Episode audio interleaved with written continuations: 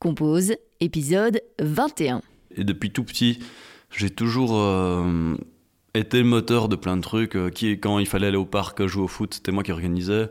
J'organisais des soirées quand j'avais 18 ans. euh, j'ai un club de mini-foot que j'ai créé avec mon frère. Enfin, j'ai toujours euh, lancé mes propres, mes propres projets et j'ai toujours voulu mener mes propres trucs.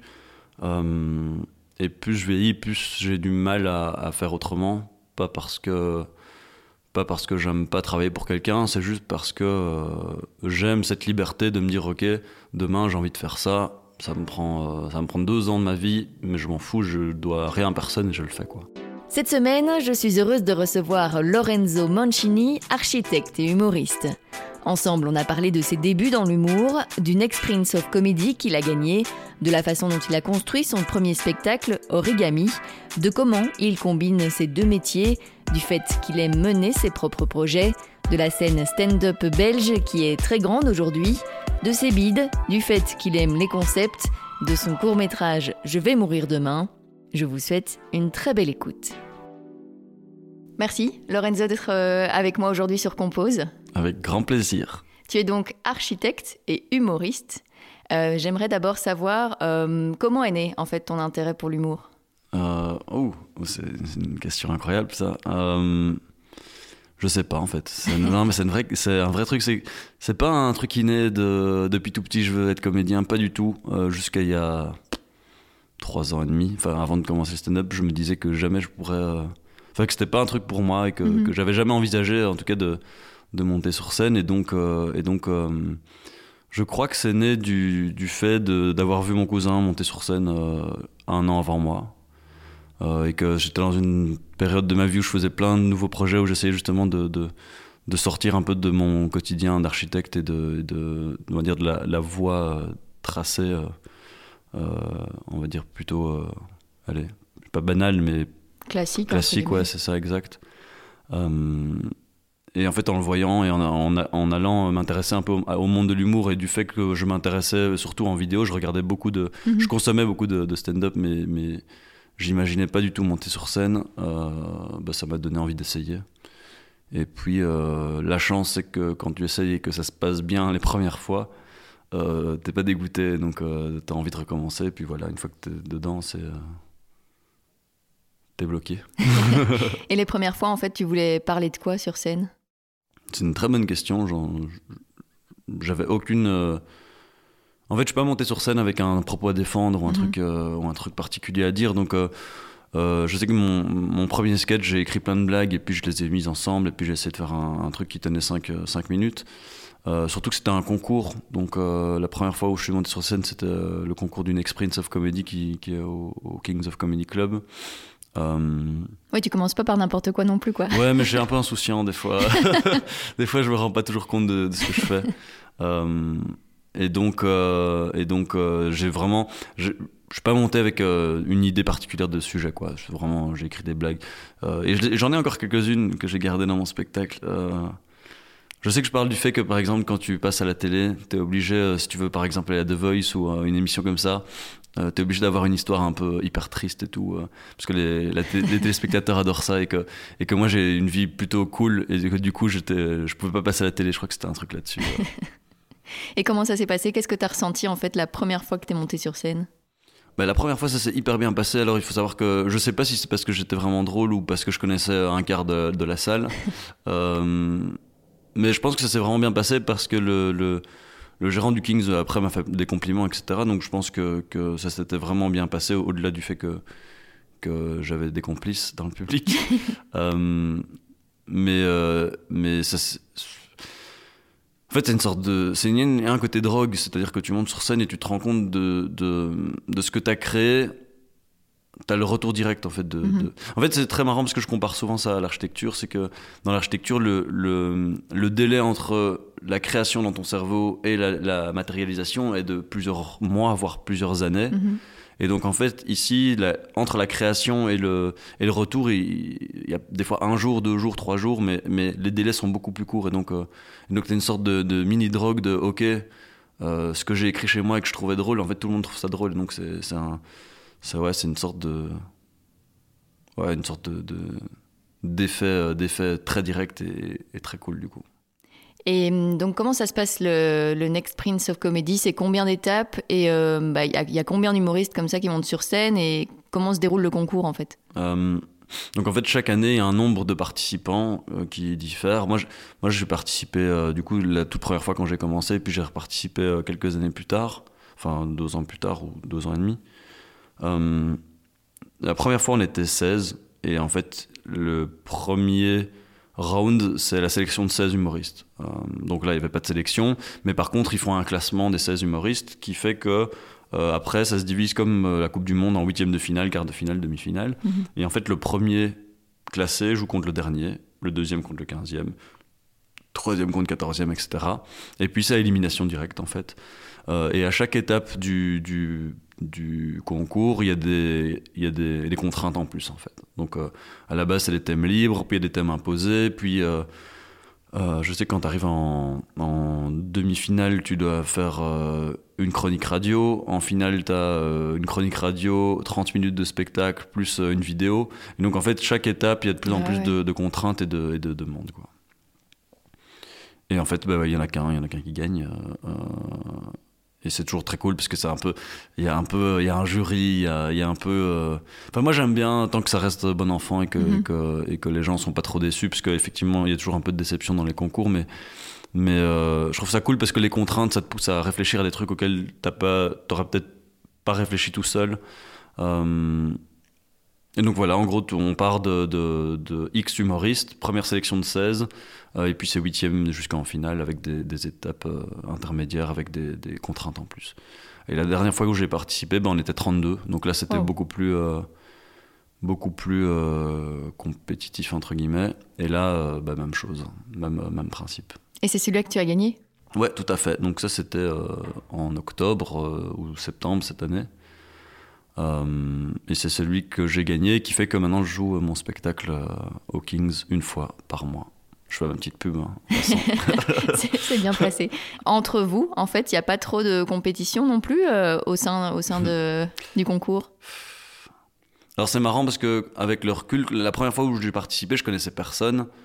Euh, et donc, euh, bah, t'arrives, tu fais tes blagues et voilà. Là, ce qui est marrant, c'est que avec les années, on se connaît quasi tous. Donc, on sait quand on tombe contre quelqu'un, ce que ça, enfin, qui vaut quoi, que, quel type d'humour, etc. Donc, euh, euh, il n'y a pas de rivalité, euh, euh, je vais dire de, de rivalité euh, assumée. Mais après, je pense que tout le monde a envie de gagner, que, que au fond, tout le monde est déçu quand il perd, etc. Donc, euh, mais il n'y a pas de. Enfin, en tout cas, j'ai pas, j'ai pas entendu ou vu de, de grands scandales et des trucs. euh, tout le monde prend ça aussi avec euh, beaucoup de recul. Mhm. Ça change pas une vie de, de gagner ou de, ou de perdre, même s'il y a des gens qui ont gagné, qui ont, qui ont, qui en ont, qui ont, qui en ont bénéficié et qui en vivent aujourd'hui. Donc, euh, mais il n'y a pas de. Voilà, c'est pas. Il n'y a pas un million d'euros en jeu et donc, euh, voilà. Et en plus d'avoir ton, ton spectacle comme ça programmé, est-ce qu'il y a autre chose Il y a un accompagnement ou, ou c'est vraiment euh, ton spectacle comme ça On programmé reçoit euh 500 euros pour la victoire, plus euh, pro- programmation du spectacle une fois Mhm. par mois. Voilà. Et j'imagine que outre cette programmation de spectacle, ça aide aussi au niveau de la visibilité, d'être comme ça, enfin tout au fil du concours. euh. Euh, le truc, c'est que c'est pas hyper connu dans le monde euh, des moldus, on va dire, euh, des gens qui connaissent pas le stand-up. Donc, c'est pas, c'est pas que dès que tu gagnes, l'RTBF qui t'appelle, tu veux faire une chronique à la radio. Mhm. C'est- C'est pas aussi direct comme conséquence ou comme, comme, allez, comme, enfin, comme truc cool qui, qui t'arrive. Mais par contre, c'est toujours chouette quand tu dis. euh, euh, sur un CV, quand tu- on te propose euh, un concours, un machin, que tu dis que tu as gagné une Next Sprint, c'est du Kings of Comedy Club, qui a quand même une renommée euh, dans la francophonie de manière générale. générale. Bah, c'est comme quand tu as eu une grande 10 à, à l'UNIF. Quoi. Les gens se disent, ok, Mhm. bon, s'il a une grande 10, C'est un que, bon CV, quoi. c'est que ouais, c'est ça. C'est que on fait plus confiance les yeux fermés parce que bah, si tu as gagné ce concours, entre guillemets, c'est que tu sais que tu c'est, que t'es un minimum marrant. Quoi. Donc, Mhm. voilà. Je pense que c'est ça que ça apporte. Euh, bah, le fait de jouer ton spectacle, c'est- très, très cool, effectivement, aussi aux, Kings. Euh, et puis, ça, ça. Moi, ce que j'aime bien, c'est c'est ce que je disais, c'est ce côté, euh, on t'oblige à écrire sur des sujets. Enfin, tu vois, tu es obligé d'avoir une certaine rigueur pendant, pendant Mhm. le- les semaines du concours. Et donc, ça, c'est aussi. C'est pour ça que je le conseille à tout le monde de le faire, même si c'est hyper subjectif et que voilà, ceux qui gagnent pas, c'est pas très grave, et il y en a qui n'ont pas gagné et qui font leur carrière, donc euh, voilà, c'est pas très très grave, mais, mais par contre, ça amène une rigueur pendant quelques semaines où tu dois toutes les semaines sortir 5 minutes, euh, les jouer, les essayer, les tester. Donc euh, ça, c'est cool aussi en mhm. termes de, tu te crées une sorte de, de, Tu comprends comment fonctionne le monde de l'humour et comment tu dois travailler pour arriver à être productif 5 minutes par semaine. Quoi. Mhm. Et ça te fait un peu sortir aussi de ta zone de confort? Euh, bah, sur les... Ça dépend des thèmes imposés. Euh, ça fait. En fait, moi, la toute première fois, ça m'a fait complètement sortir de ma zone de confort parce que j'avais jamais fait de stand-up et que chaque semaine, on me disait tu dois écrire sur ça, sur ça, et que je savais même pas sur quoi je, moi je voulais écrire.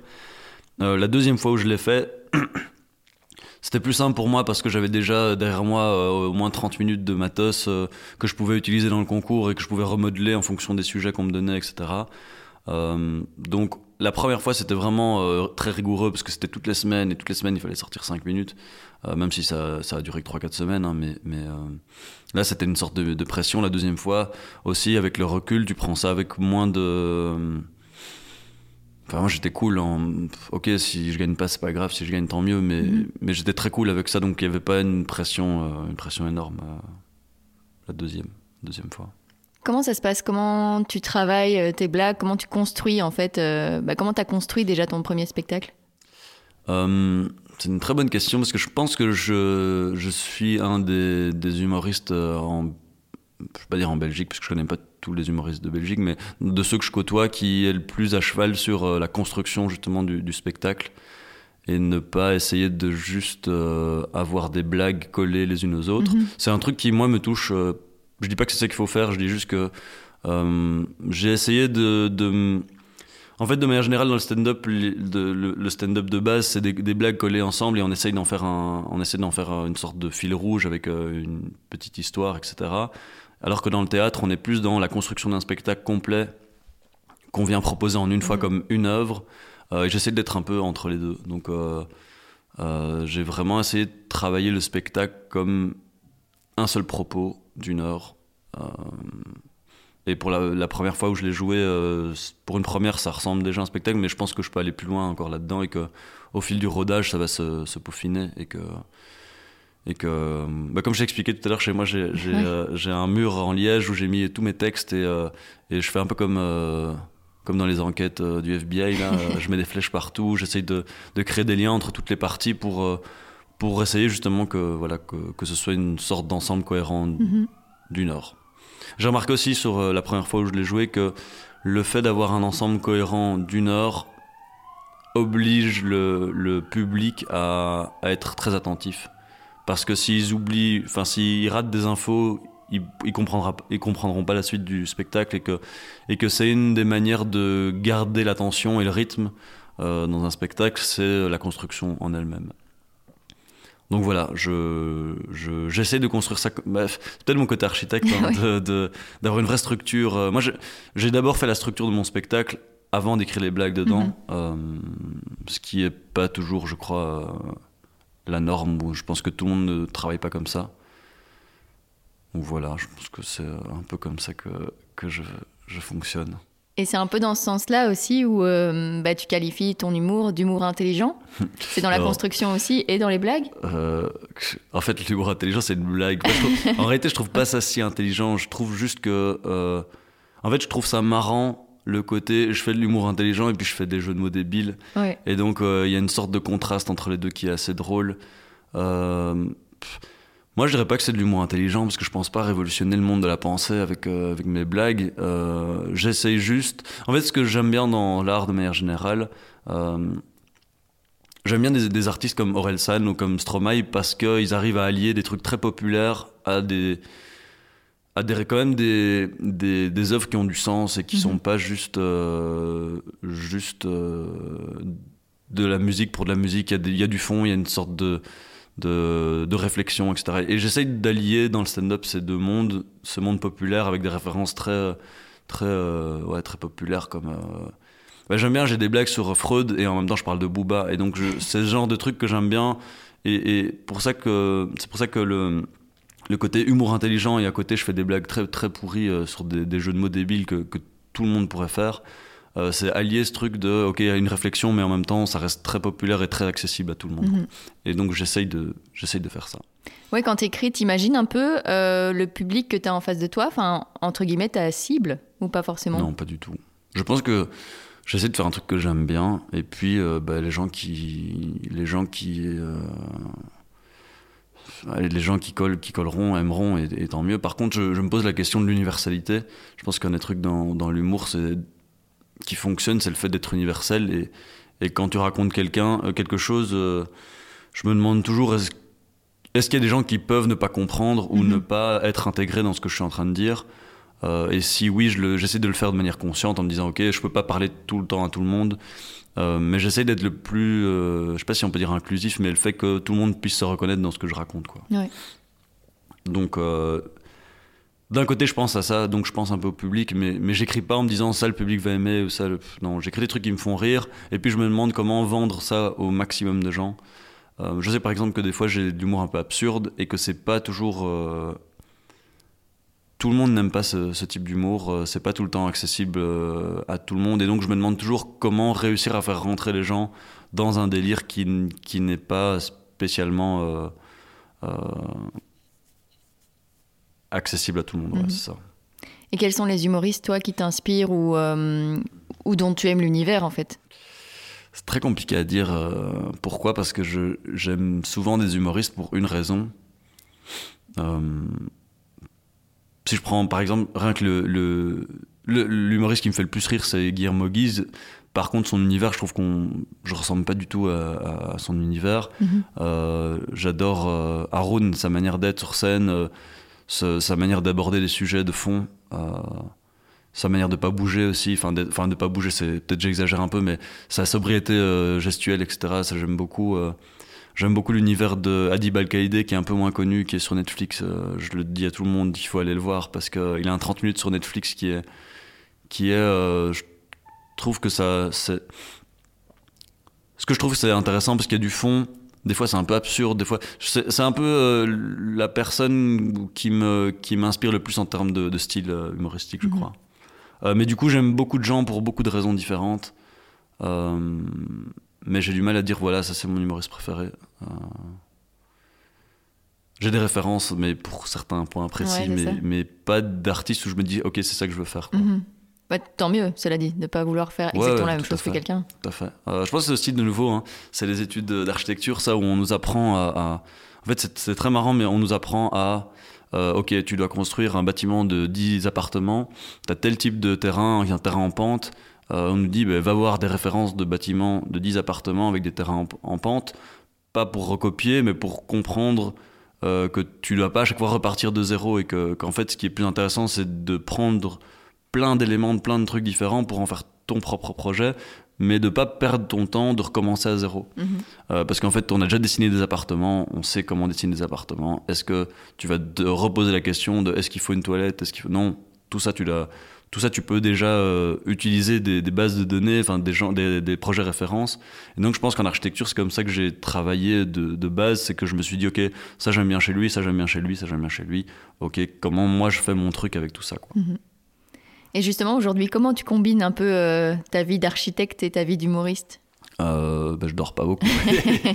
Euh, comment je combine ben, la chance que j'ai, c'est que je suis architecte indépendant depuis euh, maintenant depuis un an et demi. Donc euh, j'étais, euh, je travaillais pour un bureau pendant huit ans avant.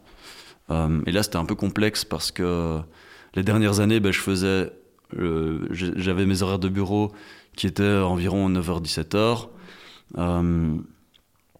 Puis le soir, ben, il y avait les scènes, puis je jouais au foot, puis j'avais mes projets personnels aussi en tant que qu'architecte. J'avais déjà des projets privés, et puis et puis j'ai compris qu'un jour il fallait que je fasse un choix, euh, que je pouvais pas continuer de tout faire en même temps. Et donc, euh, et donc j'ai décidé de, de, de, me lancer en tant qu'architecte indépendant. Et donc l'avantage c'est que mes journées, je fais ce que je veux quand je veux. Euh, je, je, gère mes horaires en fait. Et donc mhm. ça me permet d'être très flexible. Quand on dit ok shooting photo à 14h un mardi, ben, si quelqu'un a des horaires de bureau, impossible d'y être. Moi je peux euh, m'arranger avec mes clients, je peux voilà. Et donc je travaille aussi beaucoup le soir. J'aime beaucoup euh, tout ce qui est de dessin de plan, etc. Faire ça le soir, euh, quand, quand, tout le monde dort et que, et que je suis seul face à mes plans et avec des séries souvent. Et les, hum, les deux métiers comme ça, ça t'apporte, toi, des choses vraiment différentes au niveau notamment de ta créativité? Je pense que de manière générale, quand tu fais. Euh, quand tu essayes. Quand, quand tu es moteur de, de création, euh, toutes les influences que tu peux avoir autour de toi t'amènent une spécificité. Je pense qu'il n'y a pas beaucoup d'architectes humoristes. Euh, et que du coup, euh, ça me donne sûrement une, il y a une facette de moi sur scène qui est, qui est, qui est cet architecte et que, et que, que ce soit architecte, que ce soit n'importe quoi, je pense que c'est toujours cool d'avoir plein d'influences qui sont hors du métier pour pas avoir, euh, pour pas voir le métier avec un seul prisme qui est euh, je suis humoriste et je fais que ça, quoi. Euh, donc oui, je pense que, je pense que en plus ça m'a influencé sur beaucoup de choses parce que ben, c'est des études artistiques donc euh, dans les études artistiques, on t'apprend une méthode de travail, on t'apprend c'est quoi une direction artistique, mhm. c'est qu'est-ce que tu veux proposer. Euh, je pense qu'il y a des, trucs auxquels j'ai pensé parce que je, je sais que j'ai pensé à ça euh, quand j'étais quand j'étais dans mes études. Un des trucs, par exemple, c'est que mon spectacle s'appelle Origami, qui est un, concept. Ben, les concepts, c'est des trucs qu'on nous en architecture qui étaient fondamentaux parce que quand tu devais présenter ton projet, tu devais le présenter en une phrase, en un mot, et, les gens devaient le comprendre. Et donc, euh, donc j'essaye de. Enfin, j'essaye pas, c'est que ça, en, en moi de maintenant euh, euh, travailler de cette manière, d'avoir une direction artistique, de se demander, OK, qu'est-ce que j'ai envie de proposer? Et tout ça vient de l'architecture. aussi, le fait que je suis quelqu'un de très organisé, tout ça, ben, ça vient de mon métier, parce que quand tu es architecte, tu dois gérer les chantiers, les, les clients, etc. etc. Tu pas trop le choix. Mm-hmm.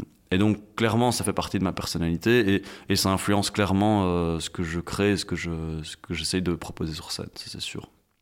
Euh, t'imaginais, euh, plus jeune, peut-être pendant tes études, devenir un jour indépendant ou pas du tout? Mais, Oui, complètement, parce que je sais que je, je, j'ai toujours été moteur de mes propres projets. En plus, il faut savoir que en architecture, on est quasi tous indépendants, dans le sens où même ah quand je travaillais pour un bureau, en fait, t'es là en freelance, donc euh, t'es payé à l'heure en gros. T'es pas euh, t'es pas employé de bureau, etc. Mhm. Donc, donc tu es déjà projeté. Moi, j'avais ben, mon père qui avait un resto, donc euh, qui était aussi indépendant, et, et depuis tout petit, j'ai toujours été moteur de plein de trucs. qui, quand il fallait aller au parc jouer au foot, c'était moi qui organisais. J'organisais des soirées quand j'avais 18 ans. Euh, j'ai un club de mini-foot que j'ai créé avec mon frère. Enfin, j'ai toujours euh, lancé mes propres, euh, mes propres projets et j'ai toujours voulu mener mes propres trucs. et plus je vieillis, plus j'ai du mal à, faire autrement. Pas parce que pas parce que j'aime pas travailler pour quelqu'un, c'est juste parce que j'aime cette liberté de me dire ok, demain j'ai envie de faire ça, ça me prend ça me prend deux ans de ma vie, mais je m'en fous, je dois mmh. rien à personne et je le fais quoi. Donc, euh, donc euh, ouais, le, côté indépendant, je l'ai depuis, euh, depuis très longtemps. Ouais. Et tout ce que tu as acquis justement par rapport à tes études, par rapport à la structure, l'organisation et, et, tout ça, ça, ça t'aide vraiment dans ton projet d'humoriste aujourd'hui aussi? Ouais, ouais. Mais je vois par exemple rien qu'un truc, c'est qu'on on nous a beaucoup parlé en architecture de communication. C'est-à-dire que tu peux avoir le meilleur projet du monde si ton panneau, le jour de la remise devant le jury, est moche.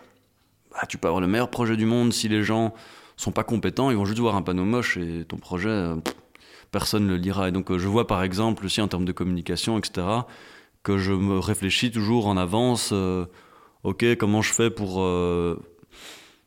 comment je fais pour mettre en avant mon spectacle Comment comment je fais des comment je fais des affiches Je fais quasiment tous mes, mes visuels tout seul parce que bah, du coup de nouveau en architecture tout ce qui est graphisme et tout on est un peu obligé d'y toucher. donc ouais je, pense à, à plein de trucs de nouveau qui me viennent de, mes études. Euh, et aussi de ce côté indépendant, c'est-à-dire que quand j'ai 18 ans, je fais une soirée à l'école, bah, je dois faire des flyers, je me dis ok comment je vais les faire, je les fais moi-même, et que et j'aime bien aussi euh, apprendre des nouvelles choses et, comprendre plein de nouveaux trucs, et donc euh, j'essaye de toucher à tout, même si des fois je me rends compte que il euh, y a des limites et que tout mhm. est un métier au final.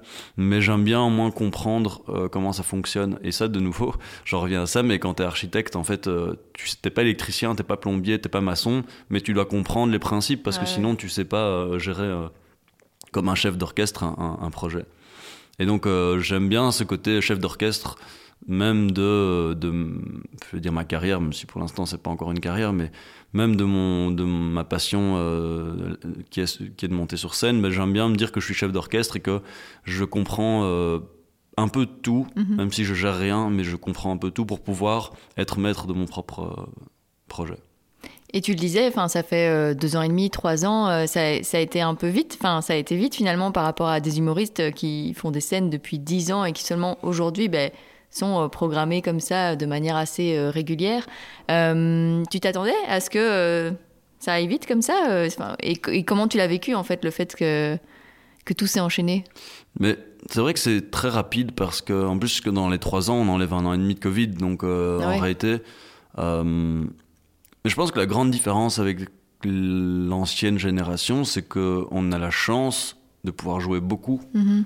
Euh, moi, si je veux, je peux jouer cinq fois par semaine. euh, C'est-à-dire que à l'époque, pour jouer, c'était une fois par mois et encore fallait un peu, il fallait trouver se battre, euh, se battre pour trouver des scènes, etc., etc. Parce qu'il y, y a beaucoup d'endroits maintenant, c'est pour parce ça. que ouais, le stand-up est en train de prendre une ampleur. Ouais. Il y, a un- il y a vraiment un truc en Belgique, on sent qu'il y a de plus en plus de scènes, de plus en Mhm. plus de médias qui s'y intéressent. Bah, des podcasts, je pense qu'il y a 10 ans, des podcasts sur des humoristes, bah, ça n'existait pas. Mhm.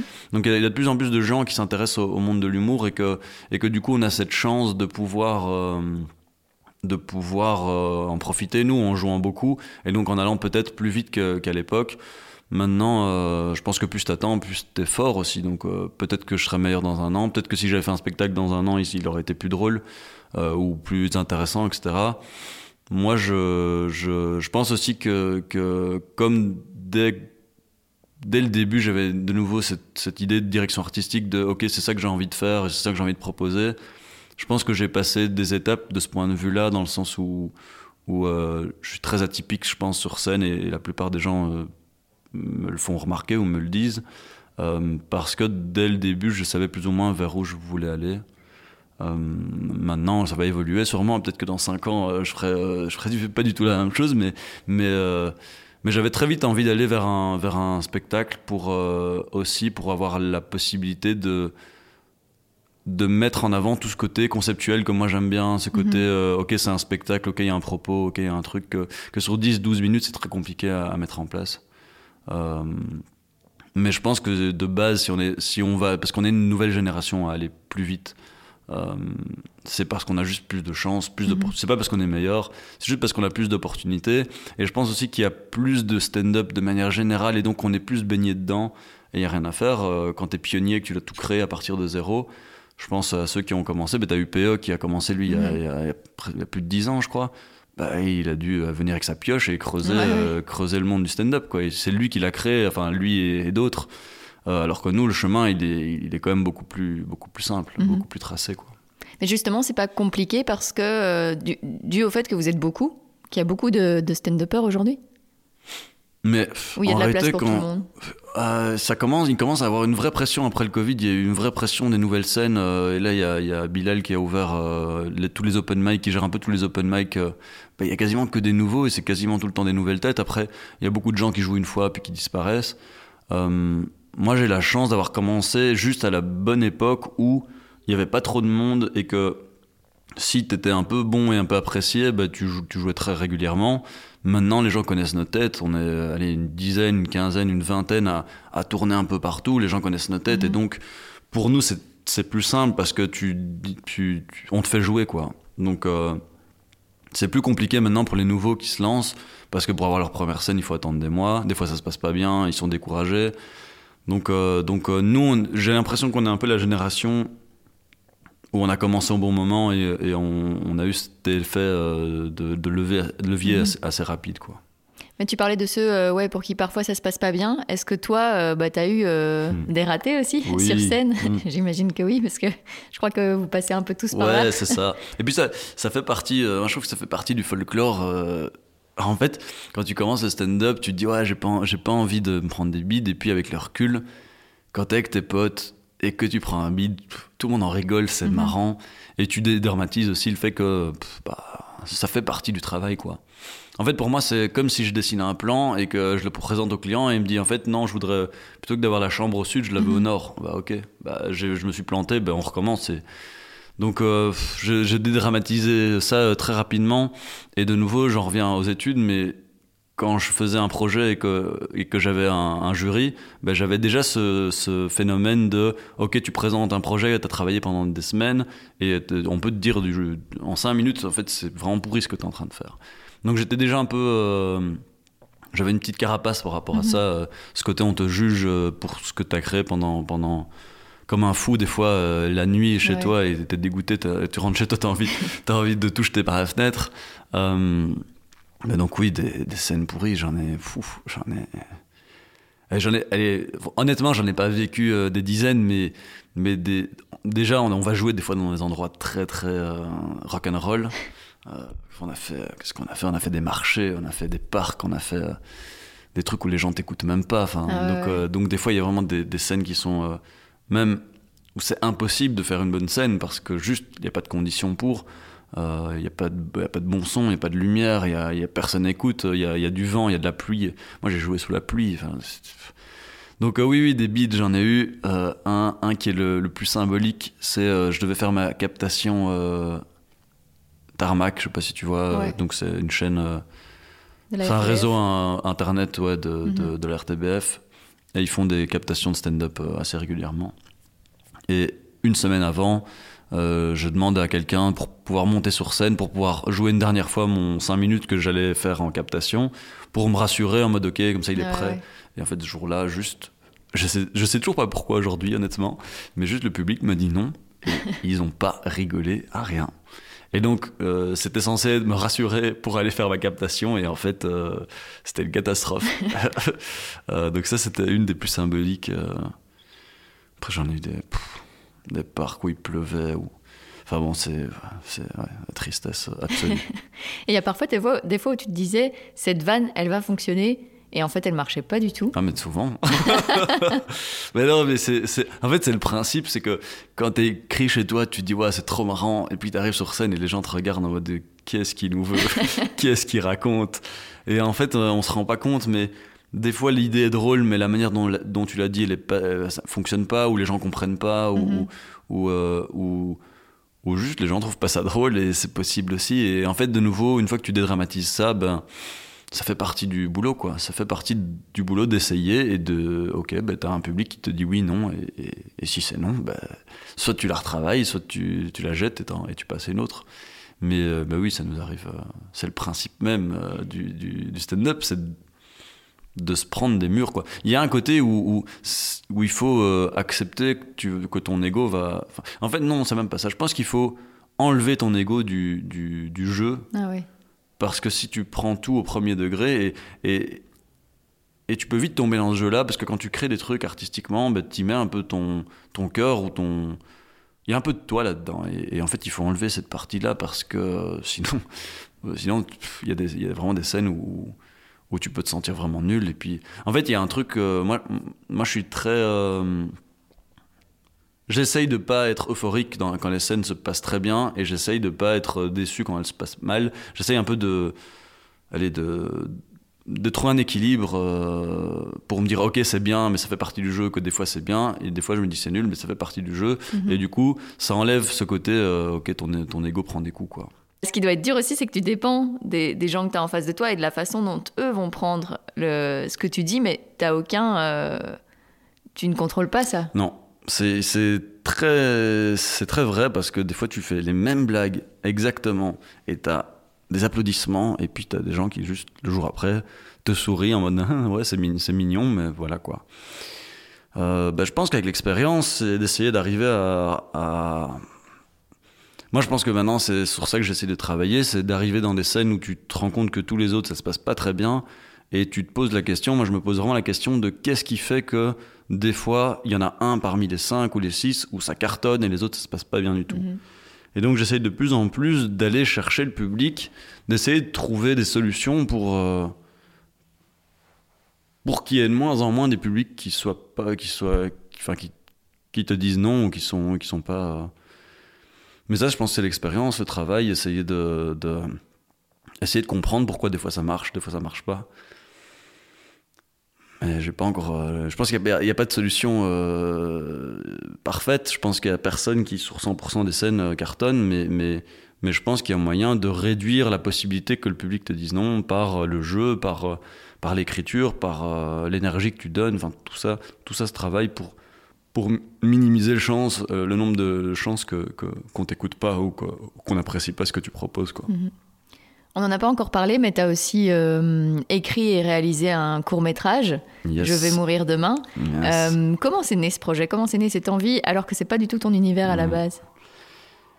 Mais C'est ce que j'expliquais tout à l'heure, c'est que il y, a une, il y a une période de ma vie où je... Où je c'est marrant quand je dis ça, j'ai l'impression, comme dans les interviews de, de gens connus, il y a une période de ma vie... Euh, non, il y a juste un truc de. Je me suis retrouvé à, un certain âge, euh, j'avais 27, 28 ans, euh, peut-être 26, 27, où euh, j'avais j'avais fait beaucoup de choses tracées par le, on va dire qui suivaient le, parcours classique de j'ai un diplôme, je fais j'ai un travail, j'ai un chouette travail, je gagne un peu d'argent. Et, et, en fait, je me suis retrouvé à un certain moment à me dire mais est-ce que j'ai pas envie de faire plein d'autres choses et juste de ok, maintenant j'ai fait, j'ai ce diplôme, j'ai ce truc qui, au final, bah, va, me permettre de vivre tranquillement si j'ai vraiment envie de le faire.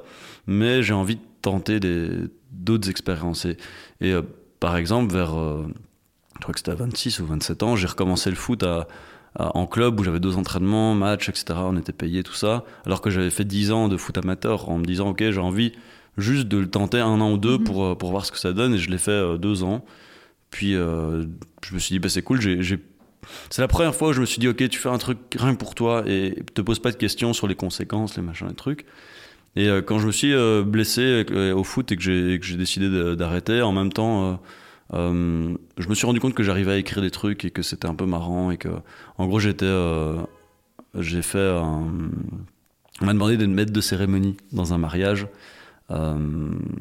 Et euh, il se fait que je mette de cérémonie. C'était un mariage suédois. Et donc, euh, et donc euh, en gros, je présentais le mariage. Toute la mhm. journée, j'avais écrit des textes avec quelqu'un d'autre et on ah présentait. Et en fait, au bout de la journée, il y a plein de gens du, du, mariage qui sont venus. Ils nous ont dit Ouais, c'était vraiment drôle, c'était vraiment cool. Et donc, je me suis rendu compte à, à cet âge-là que j'arrivais à écrire des trucs et que les gens aimaient bien. Et à ce moment-là, ben, mon cousin justement commençait le stand-up et je me suis dit ok, je vais peut-être pas faire la même chose que lui. Et je me suis dit ben, qu'est-ce que je peux faire? Donc j'ai écrit une histoire. Euh, et j'en ai parlé avec deux potes qui jouent au foot, euh, un qui, travaille dans l'audiovisuel et l'autre qui a fait des études de, scénario justement en cinéma. Et, ils m'ont dit, ah, elle est bien, c'est cool. Euh, ils m'ont dit, c'est cool. C'est pas très vidéo. C'était plus un truc littéraire que, vidéo.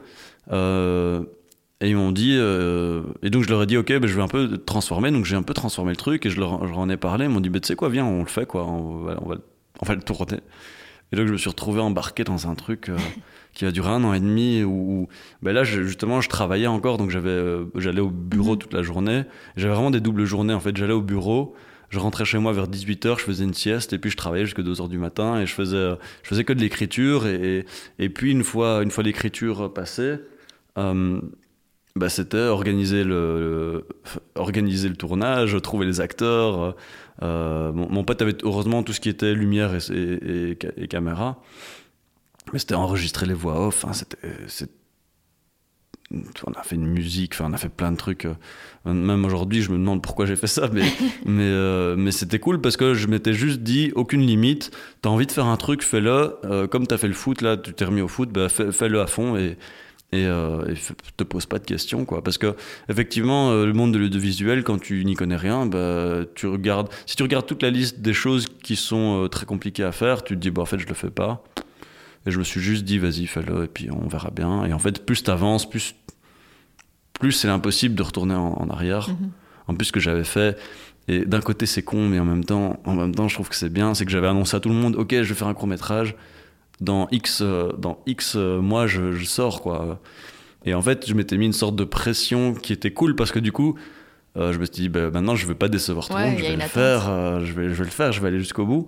Et on s'est retrouvé bah, un an et demi plus tard. J'ai une pote, enfin une ancienne collègue qui m'a vraiment aidé à gérer tout le, j'allais dire le chantier parce que c'est une, une pote archi du coup c'était un peu ça mais toute l'organisation du, du, du, tournage etc etc j'ai fait le montage moi-même donc j'ai appris à faire du montage donc mon pote qui fait qui travaille dans l'audiovisuel m'a aidé etc etc et on est arrivé un an et demi plus tard avec un un film de 38 minutes, on l'a projeté euh, devant 350 personnes euh, au cinéma galerie. Enfin, c'était. Euh, et en fait, quand j'ai quand quand je me suis retrouvé là face au public et que j'expliquais le projet et que, et que de nouveau les gens quand ils ont vu le court métrage où ils se sont dit bon mais un archi qui, fait, qui a jamais rien touché un court métrage ça va ressembler à rien enfin bon c'est tous mes potes donc ils sont venus il y avait des en fait et après il y avait des potes des potes enfin donc il y avait vraiment beaucoup de monde et en fait tout le monde était étonné en mode ok hein, c'est vraiment un vrai court métrage quoi mm-hmm.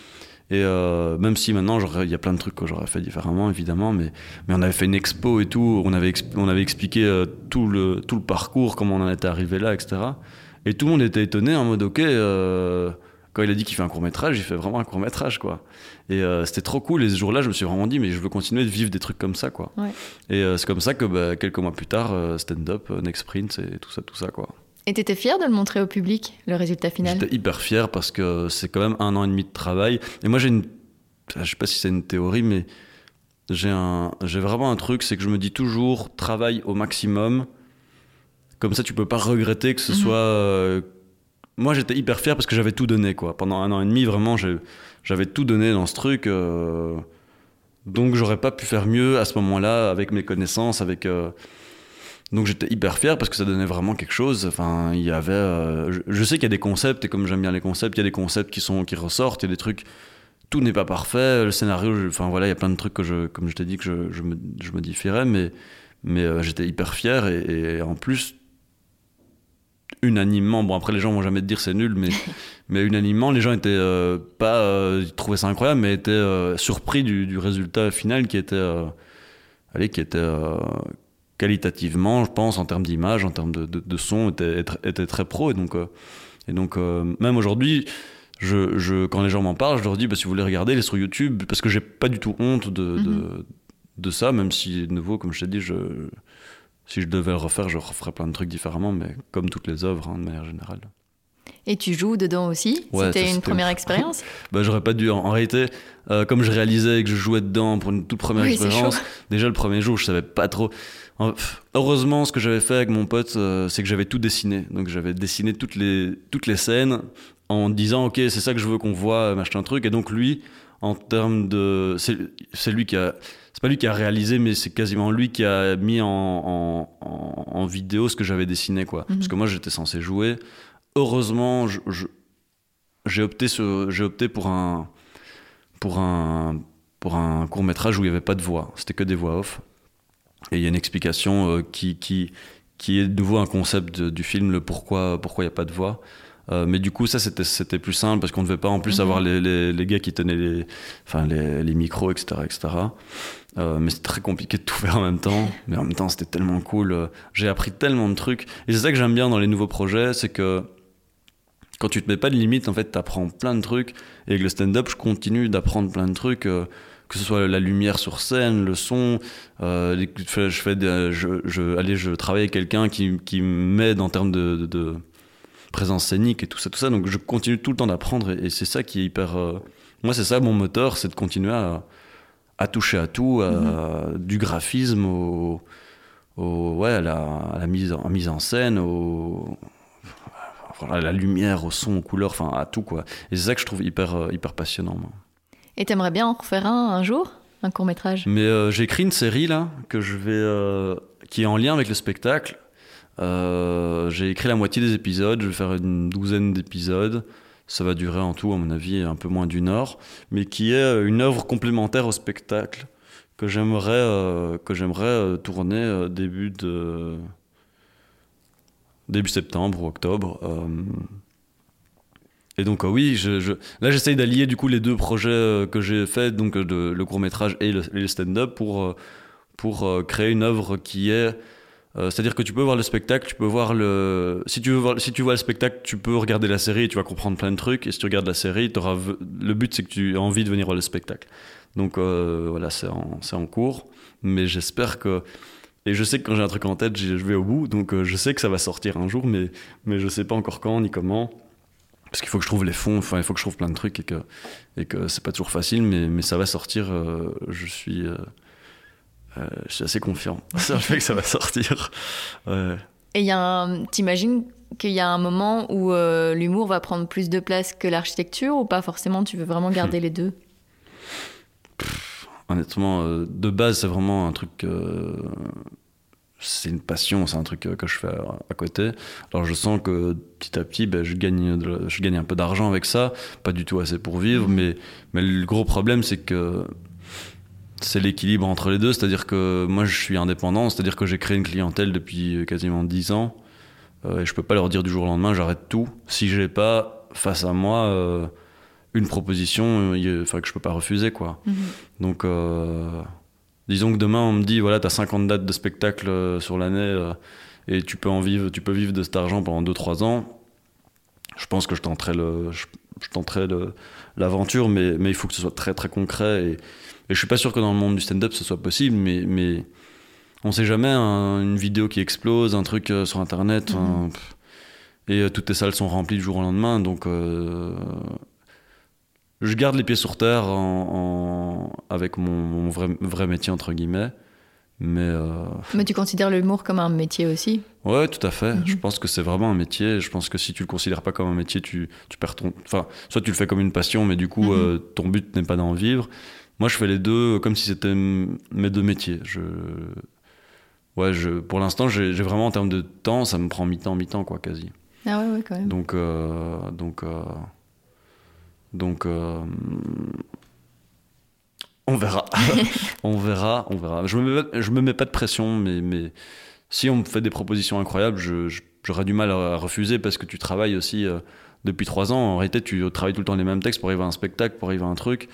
Euh, c'est clair que si on te dit viens jouer en France, il y a des gens qui ont envie de venir voir ton spectacle, ben, je vois pas pourquoi tu dirais mhm. non, quoi. Donc euh, j'attends les propositions. et ouais, tu vas jouer à Avignon bientôt cet été. C'est la première fois que tu vas tu joues ton spectacle à l'étranger? Bah, en fait, mon spectacle, je l'ai joué qu'une ah fois pour l'instant. Euh, c'est ça qui est fou, c'est que ça va très vite, mais en même temps, c'est très très cool. Euh, j'ai déjà été joué en Suisse et en France, mais, mais pas des spectacles. Mhm. en Suisse, on a joué 30 minutes, je crois, et, et en France aussi, enfin 20 minutes, enfin, des, formats plus courts. Euh, mais Avignon, ça va être une expérience, euh, je crois, incroyable. Euh, parce qu'il y, a le festival, parce qu'il faut aller trouver le public dans la rue, parce qu'il y a toute la communication, parce qu'en plus on part à neuf. Donc il va y avoir l'effet de bande qui va mhm. être, qui va être, qui va être, j'espère, qu'il va être chouette, parce qu'on va être tous dans une villa, enfin avec avec euh, la vie en communauté, mais enfin tout ce qui va avec. Et donc ça va être une aventure humaine assez incroyable. Euh, et potentiellement, ben, si ça se passe bien, tu peux vendre ton spectacle à, l'étranger parce que tu as des programmateurs, tu as des... Mhm. Euh, donc ça, seul, seul l'avenir nous le dira ce que ça, ce que ça peut donner. Hein, mais mais, mais je je me mets pas trop de pression sur le fait de, du résultat. Mhm. Je veux juste bah, je vais jouer cette fois mon spectacle euh, là-bas en deux semaines. Je veux juste euh, en sortir euh, plus fort. essayer d'avoir des gens dans ma salle quand même les, les, les, sept fois où je vais les jouer pour pas jouer devant trois personnes.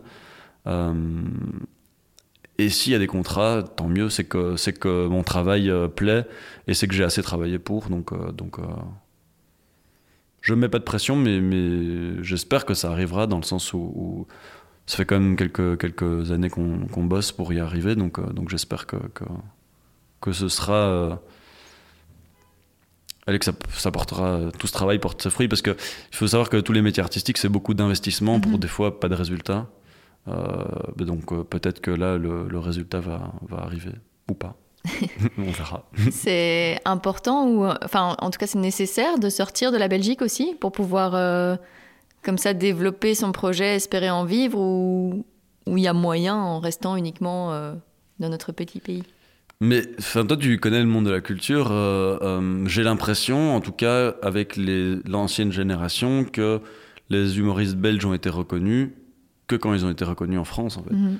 Donc en Belgique, on se dit ah lui il est marrant parce qu'on voit qu'en France il fonctionne. Même les artistes en général. Ouais, c'est ça. Je dis humoriste, c'est pour ça que je dis tu, tu connais le monde de la culture. C'est souvent un peu dommage parce que euh, on n'arrive pas à voir ce qu'on a sous nos, propres yeux. Euh, donc j'ai l'impression qu'aujourd'hui, si tu passes pas par euh, une reconnaissance de la francophonie dans sa globalité, que ce soit pour ton pour toi sur scène ou par des vidéos ou par par, par autre chose, ben, en Belgique on on te met pas beaucoup en avant. C'est-à-dire que dans les, dans les, surtout l'humour dans les, dans à la télé ou à la, ou à la, ou à la radio, ça commence, ça commence euh, seulement à être, à se développer. On voit sur, euh, sur Typique, bah, il y a des chroniqueurs qui sont, Mhm. qui, qui viennent du monde de la scène et qu'on côtoie tout le temps.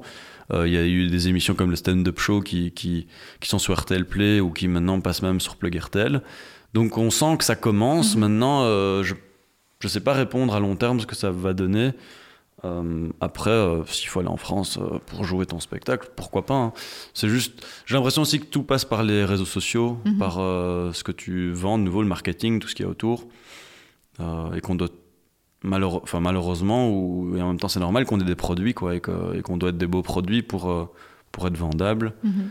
Euh, maintenant, est-ce qu'il faudra passer par la France ou pas? Ça, je, je- honnêtement, j'en sais rien. Je- On verra, on verra Avignon, comment ça va se passer, et puis, euh, puis on verra bien. Et euh, par rapport à tes deux métiers, ton parcours, enfin tantôt tu disais que ton papa était aussi indépendant, euh, mais est-ce que bah, dans ta famille aussi ça a été accepté et un peu encouragé ce métier artistique ou, ou pas forcément? Moi, j'ai la chance de mes parents m'ont toujours. Surtout, en fait, surtout que j'ai fait le, le- j'ai fait le parcours avec euh, le diplôme, le machin, le truc, et puis autrement, j'aurais dit, écoutez, voilà, moi, je, je lâche pas tout. Hein, c'est pas que, Ouais. c'est même pas comme si j'avais tout lâché du jour au lendemain. C'est, euh, bah écoutez, j'ai envie de tenter des trucs, et ils étaient là, euh, vas-y, tente. Et puis aussi, le truc, c'est que ils voient que je suis. euh, ils ont toujours vu mes parents que que quand j'ai une idée, c'est pas un truc que je vais faire deux mois et puis que je vais arrêter. Par exemple, le court métrage, ils se sont demandé vers où j'allais, mais ils m'ont toujours fait confiance. Et puis ils ont vu le résultat, ils ont fait ah ouais, c'est. Mhm. Et donc en fait ils ont, ils sont, ils ont, enfin ils me font confiance dans le sens où euh, quand j'ai une idée en tête, je vais au bout. Et j'en ai peu, j'ai très peu d'idées, mais souvent quand j'en ai une, je vais vraiment jus- jusqu'au bout et que du coup, euh, vas-y. euh, en plus, comme je dis, c'est jamais en lâchant tout ce que j'ai, quoi. C'est Ouais. pas que je me retrouve, je peux me retrouver à la rue du jour au lendemain, donc il n'y a pas de grand risque et donc, euh, et donc ouais, ils ont toujours été hyper, euh, hyper, euh, hyper derrière moi, hyper contents, hyper fiers même de, de, de ce que je, de ce que je, ce que j'entreprenais et tout ça. Donc, euh, donc j'ai la chance pour ça que j'ai pas eu de frein ou des gens qui me Mhm. tiraient euh, vers le Ouais. bas entre guillemets ou, ou dans, enfin qui, vou- qui voulaient pas que je, je, je fasse ça. Donc non, ça ils sont hyper cool. Et ils viennent te voir sur scène? Euh, ouais, ouais, ils- dès qu'ils peuvent, ils sont. Ils sont. Bon, surtout au début, maintenant, euh, un peu moins, mais là, ils vont venir voir bientôt le spectacle, donc, euh, donc euh, toute la famille sera là. Et ton spectacle, du coup, on peut le retrouver quand? C'est vraiment tout, une fois par mois Kings Alors, of Comedy? Oui, c'est une fois par mois au Kings of Comedy Club. Alors pour l'instant, les, les scènes, enfin les dates sont un peu chaotiques parce que de base, je devais jouer, commencer en septembre. Donc à partir de septembre, c'est tous les deuxièmes jeudis du mois. Donc là, c'est très clair. Mais avant, c'est des dates un peu plic-ploc. Euh, ben là, j'ai joué en avril, mai et juin, c'est des dimanches, mais, mais c'est complet, donc ça c'est cool. Euh, juillet, c'est un jeudi. C'est le 7 juillet, je le dis comme ça, si les gens entendent. C'est le jour de mon anniversaire. C'est vrai? Ouais. Magnifique. Bah, il reste une vingtaine de places. euh, écoute, je t'invite si tu veux. C'est gentil. Enfin, pour ton anniversaire, t'auras peut-être autre chose à foutre. Mais, mais, et puis c'est le 4 août. Et puis bah, toutes les dates en fait sont sur le site du Kings. hein. Mais en gros, c'est à partir de juillet, c'est que des jeudis. quoi.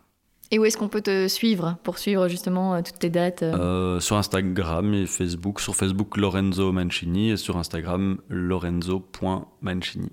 Tu veux le répéter deux fois comme sur Trois scène fois, trois fois. C'est un petit teaser. Si vous voulez comprendre, il doit venir, euh, il doit venir voir.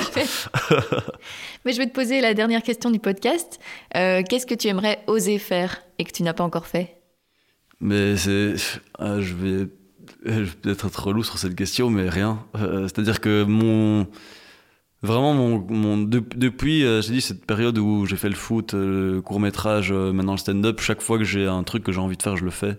Et je me pose plus trop la question. En fait, je me parle d'insouciance. Je pense que le stand-up, c'est ça. Il faut monter sans trop te poser de questions. Mhm. Je pense que de manière générale, il faut, euh, il faut un minimum d'insouciance pour pas.